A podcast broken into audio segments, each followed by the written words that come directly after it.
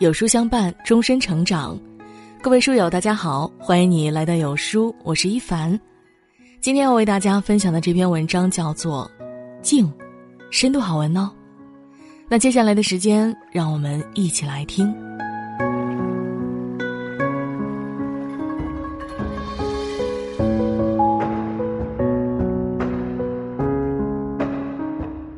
练习瑜伽时，有一个深层的技法叫做冥想。通常是说呀，练习者身处一个静谧的环境里，不受外界干扰，以一个舒适的姿态，长时间保持稳定不动，进入冥想状态。最终目的就是让人平静下来，避开世间纷扰，忘记物质欲念，达到解脱。诚然，内心若是平静。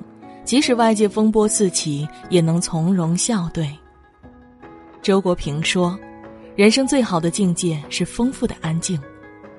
安静，是因为摆脱了外界虚名浮利的诱惑；丰富，是因为拥有了内在精神世界的宝藏。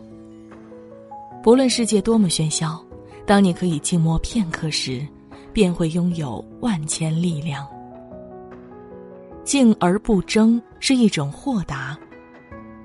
曾在一本书上看到一段关于智者的描述，其中写道：“大智者往往都显得愚笨，他们心如明镜，对外表现却很糊涂。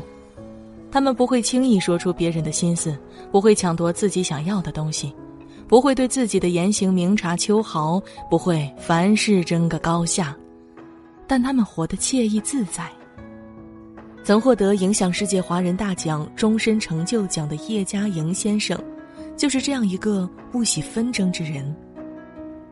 去年五月，九十五岁的叶先生再为南开大学捐赠一千七百一十一万元，用于研究中华古典文化。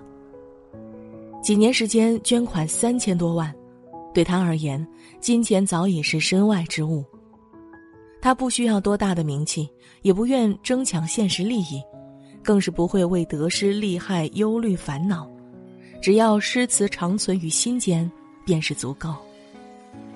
如今九旬高龄的叶先生提及自己起起落落一生时，总是很平和，似乎对人生的一些桎梏早已有了解脱。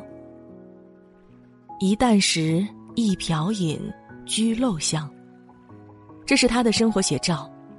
独自一人的生活，也能从幽静中觅得一片清泉。国画大师大曾有一首打油诗写得极好：“不争长短是非远，但看名利天地宽。劝君莫装烦恼事，日子越过越心欢。”人活到一定年岁，就会读懂那句：“时间顺流而下。”生活逆水行舟，学着清空心中的杂念，寻得一份从容，应对世间万难。有时候退出人群，也是善待自己、回归安宁的另一种方式。正如丰子恺所言：“既然没有净土，不如静心；既然没有如愿，不如释然。不争，是向他人的让步，对世俗的放下。”于自己的成全。静而不争，是对得失的看淡，于人世的洒脱，看万物的豁达。静而不乱是一种坦然。晚清名臣曾国藩一生方方面面有很多被世人称赞之处。曾国藩为官多年，一直有个习惯，就是每天静坐片刻，反省自身，思考做人做事的方法。每当遇到事情，他都会三思而后行，有时候还会点上一炷香，深思熟虑事情的前因后果，找到一个最佳解决办法。因为有这个好习惯，他很少出错，更是改掉了他年轻时太过急躁的脾气。曾国藩有句名言，堪称行事第一要义：凡遇事须安详和缓处之，若一慌忙，便恐有错。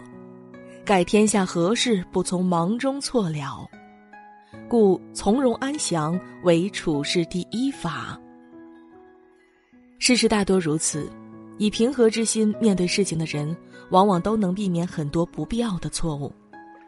近年来，越来越佩服一种人，即使面前沉着冷静，总能想到万全应对之策；大事面前沉得住气，总能以不变应万变；小事面前不慌不乱，总能面面俱到，梳理清楚。事事从容之人都十分厉害，千难万险总能游刃有余。不知你是否听过德州扑克牌游戏？